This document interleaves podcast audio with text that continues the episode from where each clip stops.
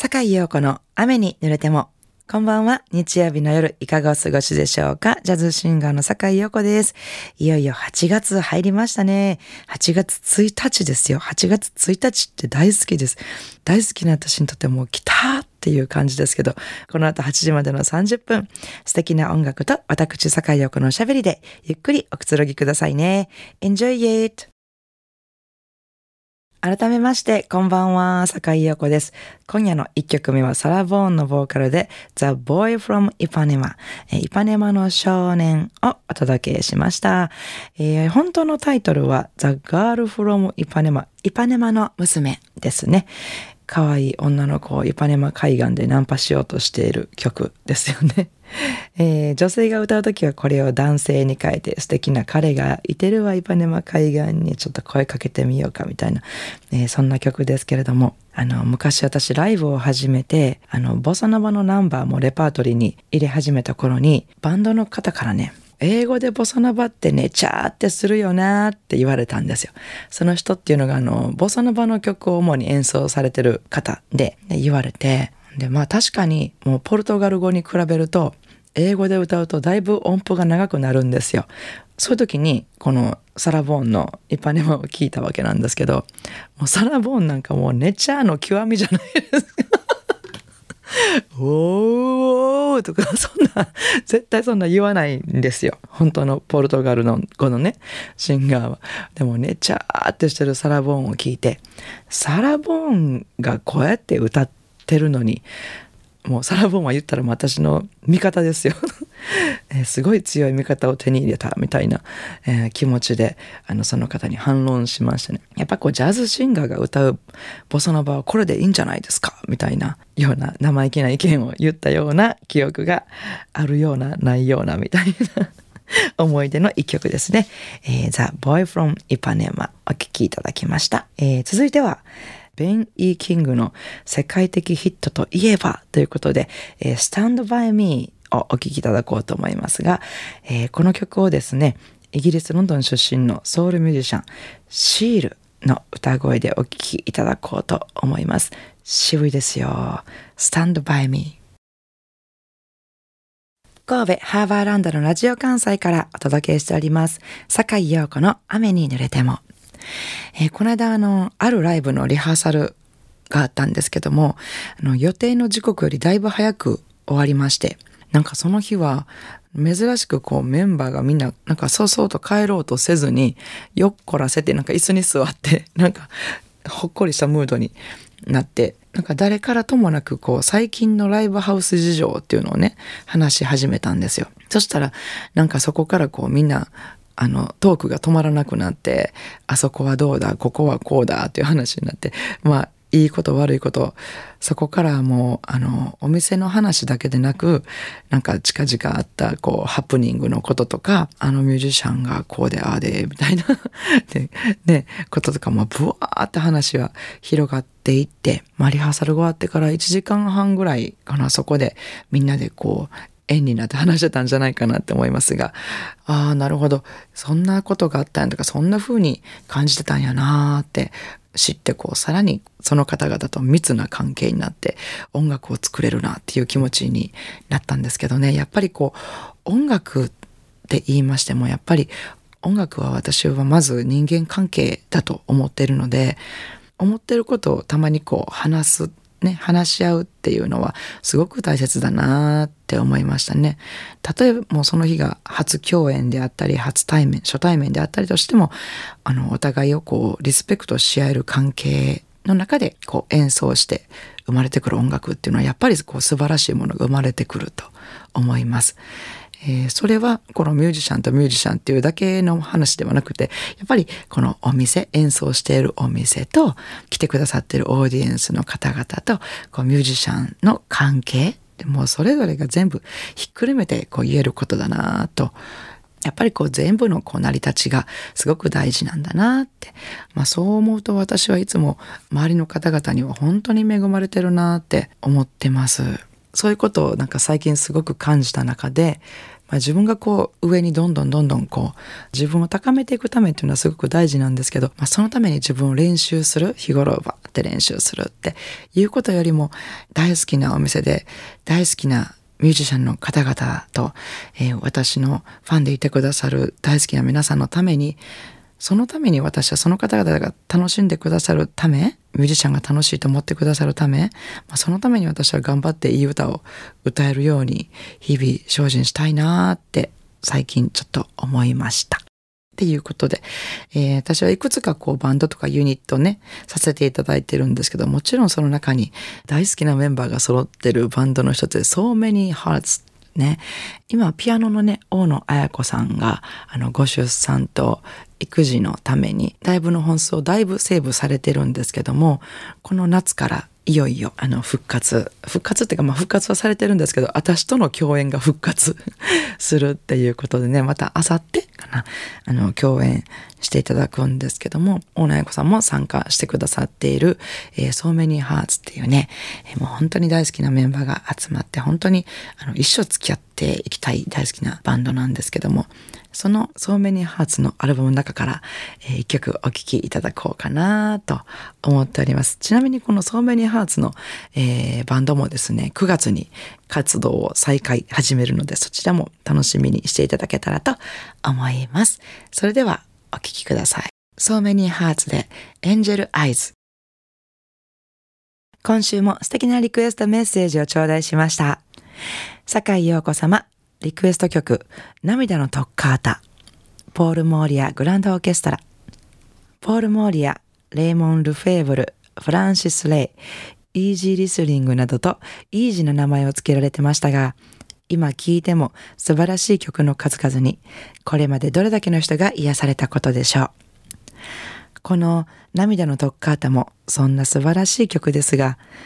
昔エレクトーンを弾いたことのある私にとっては特別な思い出の曲でもあります。大学生だった頃、姉がエレクトーンの体験レッスンに行くのにアッシー君として雇われ、ロビーで待っていた時、セクシー美人が近づいてきて、何してるの？と聞かれ、姉を待ってるんです。と言うと、あなたも習えばいいのに、私のクラスにいらっしゃいと言われ、思わず、はいと答えてました。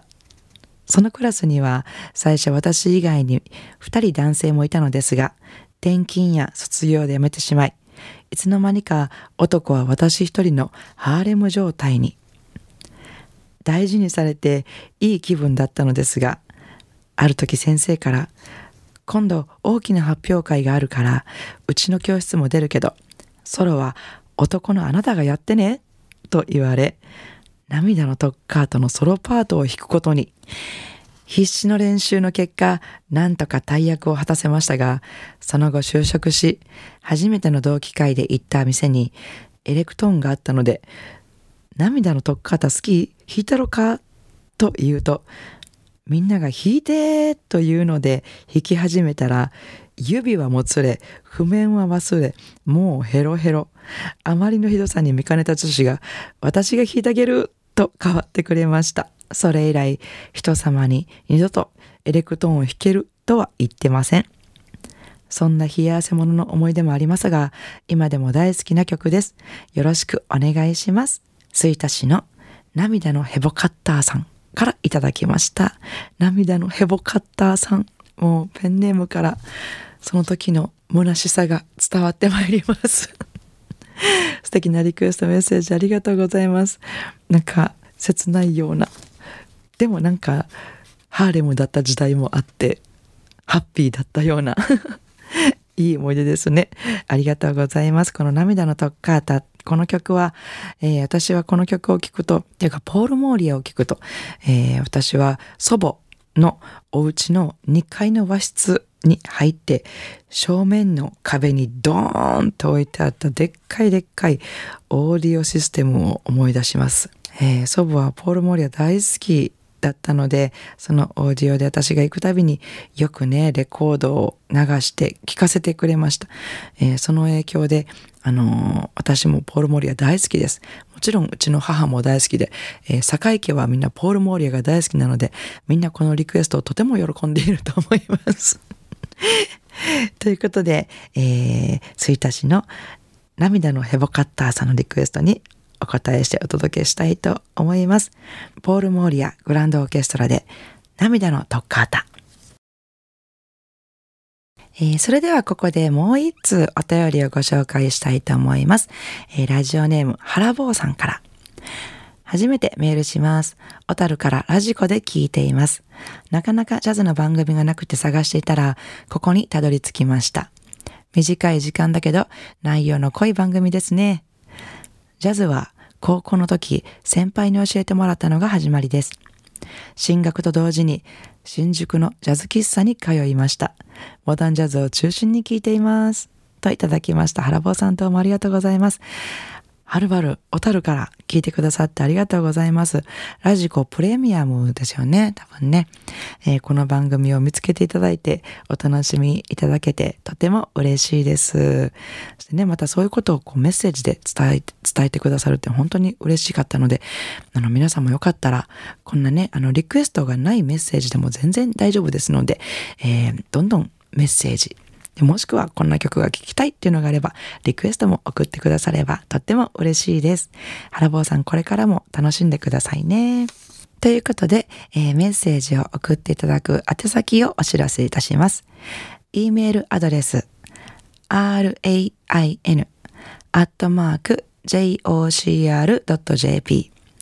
ファックス番号は078-361-0005お便りは郵便番号650-8580ラジオ関西。えー、いずれも坂井陽子の雨に濡れてもまでお願いします、えー、メッセージ、リクエストをご紹介した方には、ラジオ関西から私、坂井陽子の手書きサインを入れました、ラジオ関西オリジナルステンレスタンブラーをプレゼントいたします。たくさんのメッセージをお待ちしております。8月最初の境をこの雨濡れてもお楽しみいただけましたでしょうか、えー、明日8月2日月曜日から1週間の私のライブスケジュールをご紹介させていただきます。えー、3日火曜日ですね。先ほどお話ししました。ピアノの大野彩子さんとのライブが復活で嬉しいです。えー、スペシャルフレグランスイズですね。えー、ピアノ大野彩子、ベース江藤修二、そしてボーカル私の3人で、えっ、ー、と、京都キャンディーでお届けします。そして5日木曜日は向こうの層にあります M クワトロにて、えー、ピアニスト小葉真由美、ベース、東智美、そして私の3人で、えー、雨晴れミーツジャズということでですね、えー、もう、ジャズの演奏中心なんですけども、とにかく暗い曲を中心にやるライブです。えー、そして6日金曜日は、えー、大阪西九条にありますマーシー・オーガモンにて、えー、ギターの村山義光さんとのデュオです。えー、そして7日土曜日は京都四条にありますボンズ・ロザリーにて、えー、ギターの松本光大さんとのデュオユニットレオレオに至るところでサックス界の女王と言われておりますけれども、えー、遠藤真理子さん、マリリンをフィーチャリングして、えー、レオレオ feat マリリンということでお届けします。普段演奏しているこレオレオの曲がマリリンの参加でグレードアップして楽しんでいただけますので、ぜひお越しください。えー、なおですね、コロナによるこのような状況ですので、えー、ライブの中止、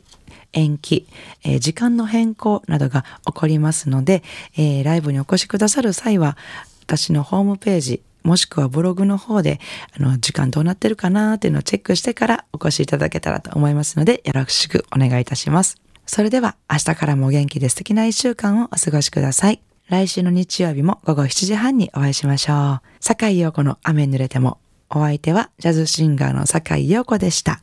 I wanna see you next week at same time at same station.